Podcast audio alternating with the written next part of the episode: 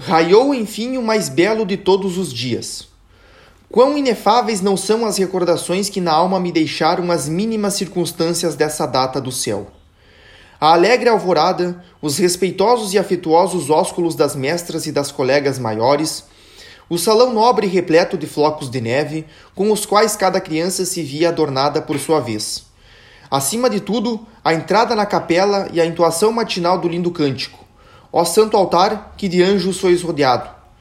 Não quero, contudo, descer a pormenores. Há coisas que perdem a fragrância quando expostas ao ar.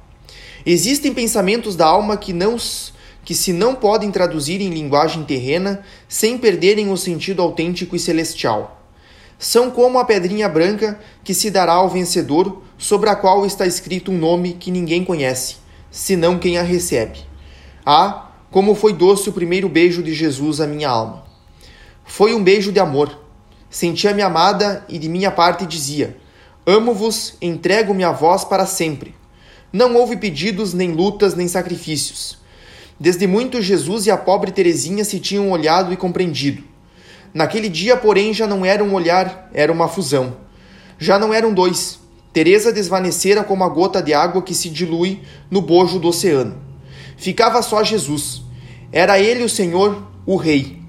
Teresa pedira-lhe tirasse sua liberdade, pois sua liberdade lhe fazia medo. Sentia-se tão fraca, tão frágil, que desejava permanecer para sempre unida à força divina. Sua alegria era grande demais, era profunda demais, para que a pudesse represar. Não tardou em debulhar-se em deliciosas lágrimas, com grande espanto das colegas que mais tarde diziam entre si: Por que será que chorou? Sentiria algo que acabrunhasse?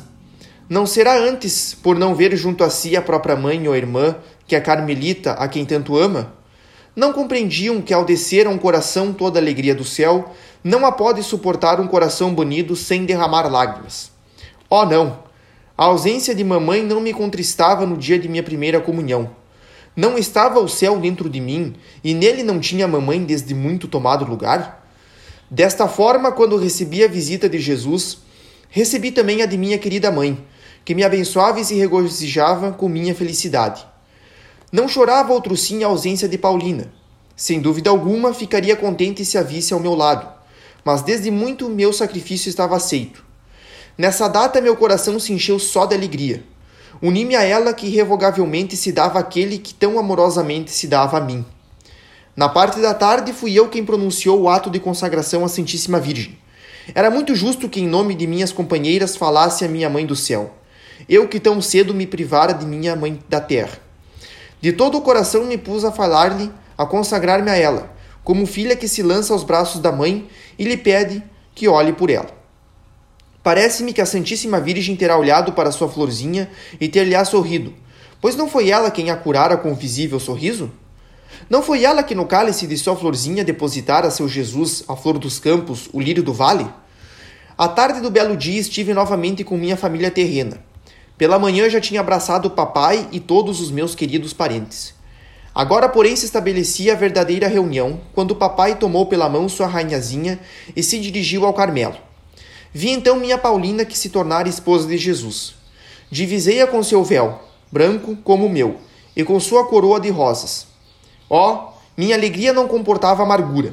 Esperava estar em breve novamente com ela e com ela esperar pelo céu. Não fiquei insensível à festa de família que se realizou na tarde da minha primeira comunhão. Grande prazer me causou o lindo relógio que o meu rei me deu, mas minha alegria era tranquila e nada chegou a perturbar minha paz interior. Maria levou-me consigo na noite imediata ao grande dia, pois os dias mais radiosos são seguidos de escuridões. Sem o caso, será só o dia da minha primeira e única, da eterna comunhão do céu.